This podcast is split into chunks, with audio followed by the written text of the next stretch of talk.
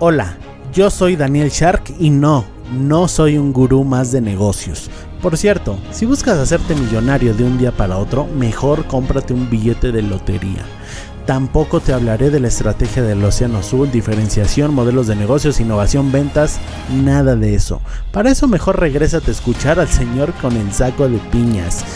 No me malinterpretes, todo eso funciona siempre y cuando tengas el elemento secreto ninguna idea, por muy buena que sea, si le dediques años de sudor y creas que tienes la estrategia perfecta, nada ha funcionado sin esta clave.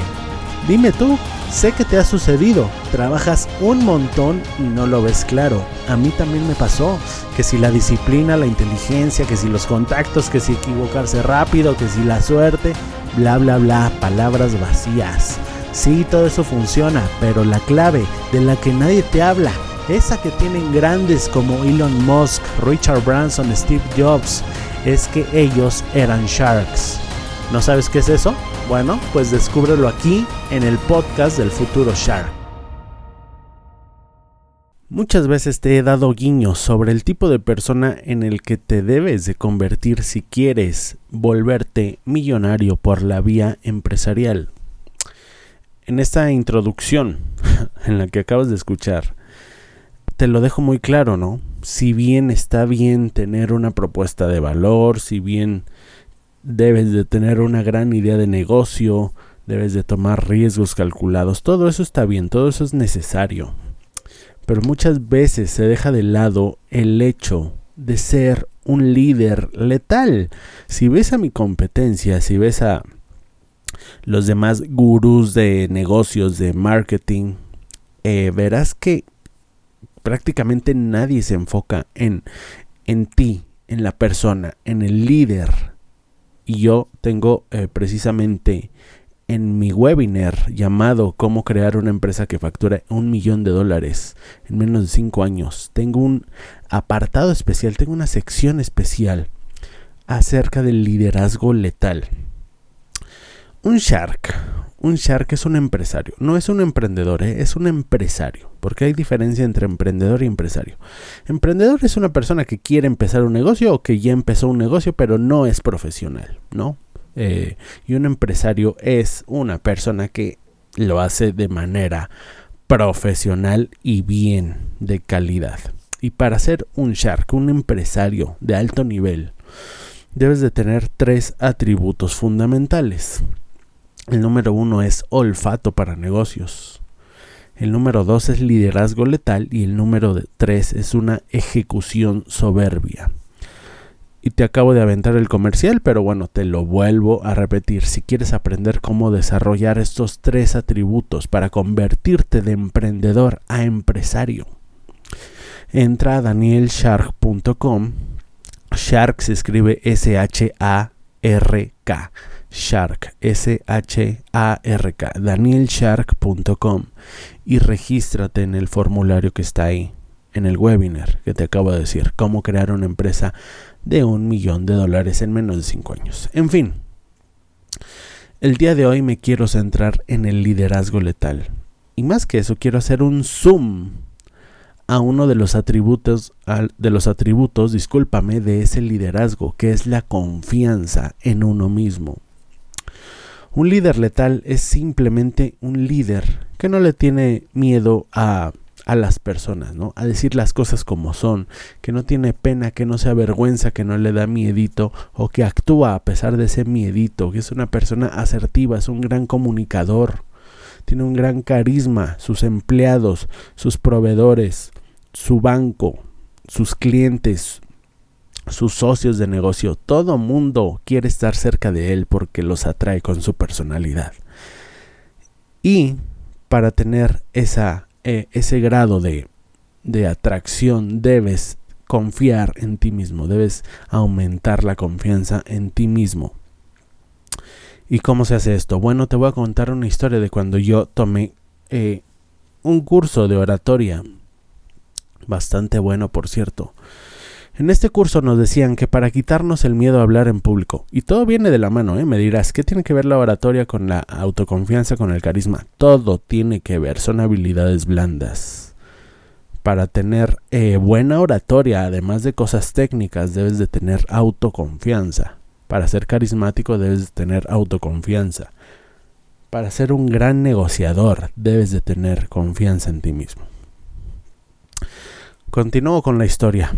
Eh, en, esta, en este seminario que tomé, en esta clase de eh, oratoria, nos, eh, nos dejaron muy claro el panorama, ¿no? Los seres humanos en general tenemos unas cosas que se llaman telarañas. En resumen, los llaman telarañas, que es una mezcla de, eh, de miedos, de traumas de la infancia, de cosas que no dejan que eh, confíes plenamente en ti mismo. ¿Cómo destruir esas telarañas de forma rápida? Bueno, ahí nos los pintaron muy rápido, aunque eh, no es tan fácil, pero ayuda mucho. Pues nos dejaron hacer unos ejercicios en los que teníamos que prácticamente hacer el ridículo en la calle. Hacer el ridículo y disfrutar hacer el ridículo. Ejercicios como ladrar en la calle, como eh, hablarle a personas desconocidas de la nada, así, llegar y, hablarle, entablar una conversación, como, no sé, en general cosas que te den mucho, mucho miedo, cantar eh, en la calle o cantar enfrente de, de, del salón. Eh, en general, este tipo de, de, ejercicios, ellos los llamaban, ah, tenían un nombre muy particular, situaciones límite los llamaban. Tienes que exponerte a la mayor cantidad de situaciones límite durante 21 días, una situación límite al día. Y esto hará que crezca tu autoconfianza y que esas telarañas eh, queden relegadas, ¿no? ¿Qué pasaba? Bueno, todos nos preguntábamos, pero, pero, eh, ¿qué, qué, qué debemos hacer, no? Es decir, ¿cómo vamos a superar eso si a mí, este, siempre me ha importado el que dirán, qué, y qué van a pensar las personas si me ven ladrando en la calle o si me ven, este, hablándoles, ¿qué van a decir los demás? eh, pues no te tiene que importar, no te tiene que importar, tienes que crear una coraza en la que digas, bueno, no me importa lo que piensen los demás de mí. De hecho, ya he grabado eh, varios capítulos con respecto a este tema, cómo hacer que las opiniones de los demás te dejen de importar. Y básicamente te doy esto, este tipo de ejercicios, ¿no? Pero luego me pregunté, y eso tiene poquito, tiene un par de días, eh, entonces, si no me debe importar la opinión de los demás, ¿qué pasa si esa opinión de los demás trae feedback? No me debe importar. ¿O qué tal si esa opinión de los demás es de alguien que quiero o que respeto, que es de mi esposa o que es de mi socio de trabajo, eh, que es de alguien que realmente eh, sé que me está aportando valor? Tampoco me debe de importar. Y fue entonces que me puse a buscar en Wikipedia la definición de la palabra preocupación. Y encontré más o menos lo siguiente. La preocupación es un estado de ansiedad por un evento real o imaginario. Repito, la preocupación es un estado de ansiedad por un evento real o imaginario. Y voilà, ahí está la diferencia. Hay que diferenciar entre que te importe y que te preocupe. El hecho de que no te preocupe no significa que no te importe. ¿Me explico? Solo quiere decir que los comentarios negativos no te afectan, que la basura no te afecta. Pero si esos comentarios dentro tienen un feedback positivo, serás capaz de filtrarlo y tomar el contenido positivo. Así tal cual, te conviertes en un filtro Tomas el feedback, pero desechas la crítica, el chisme, el qué dirán, las conjeturas, los juicios de valor, toda esa comunicación tóxica, lo tóxico lo desechas. Te voy a poner un ejemplo, ¿no? Alguien me puede decir, oye, yo no escucho tu podcast porque se me hace una basura, ¿no? ¿Qué me vas a enseñar tú sobre riqueza? Por favor, si eres un pobre naco. ¿Qué hago yo? Primero, volverme inmune a la toxicidad a, los comentarios tóxicos. y decir más o menos algo así. Esta persona está emitiendo un juicio de valor basado en los traumas de su vida. No me lo voy a tomar personal. Y en segundo, vas y recoges el feedback eh, que te puede dar esa frase. Me dijo Naco, a lo mejor vio mi foto y no le gustó, a lo mejor tengo que quitarme los lentes en esa foto. No lo sé. ¿Habrá más personas que piensen igual? O, pensar, ¿no? Probablemente ni siquiera es mi público objetivo, a lo mejor tengo que ajustar mi segmentación. Y esto pasa muchísimo en redes sociales, sobre todo si haces publicidad eh, de algún servicio, algún producto, lo que sea, ¿no? En redes sociales está el hate a todo lo que da. Pero aquí la enseñanza es, no te debes de preocupar no debes de entrar en un estado de ansiedad porque la preocupación al final no sirve de nada.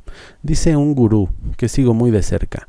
Yo no he conocido a alguien que de tanto preocuparse haya resuelto algo. Nunca nadie me ha dicho, ay, me preocupé y me preocupé tanto que se resolvió esta situación. No. La preocupación es un estado de ansiedad que no le sirve a nadie. La ansiedad no le sirve a nadie si no se convierte en acción. En lugar de preocuparte, ocúpate. Y si no te puedes ocupar porque hay situaciones que se salen de nuestro control, simplemente no te preocupes y voltea tu vista hacia otra cosa. Este es un tema más profundo, lo voy a tratar seguramente en otro capítulo. Pero la moraleja de este eh, episodio es acepta feedback. Aceptar feedback es más o menos como buscar piedras preciosas en medio del fango. Sí, tendrás que ensuciarte, tendrás que meterte entre montañas de lodo y mierda, pero eventualmente, eventualmente algún día encontrarás alguna gema. Así es el feedback. Y tienes que aprender a aceptar el feedback y aceptar las críticas. No aceptarlas, simplemente filtrarlas, ¿me explico? Para convertirte en una persona confiada de ti misma. Confía de ti misma y eso eventualmente te llevará a ser un mejor líder, a ser un líder letal, porque serás inmune a las críticas. Imagínate, qué maravilla, ¿no? Espero que te haya gustado este capítulo. Recuerda que un futuro Shark se mejora todos los días un paso a la vez.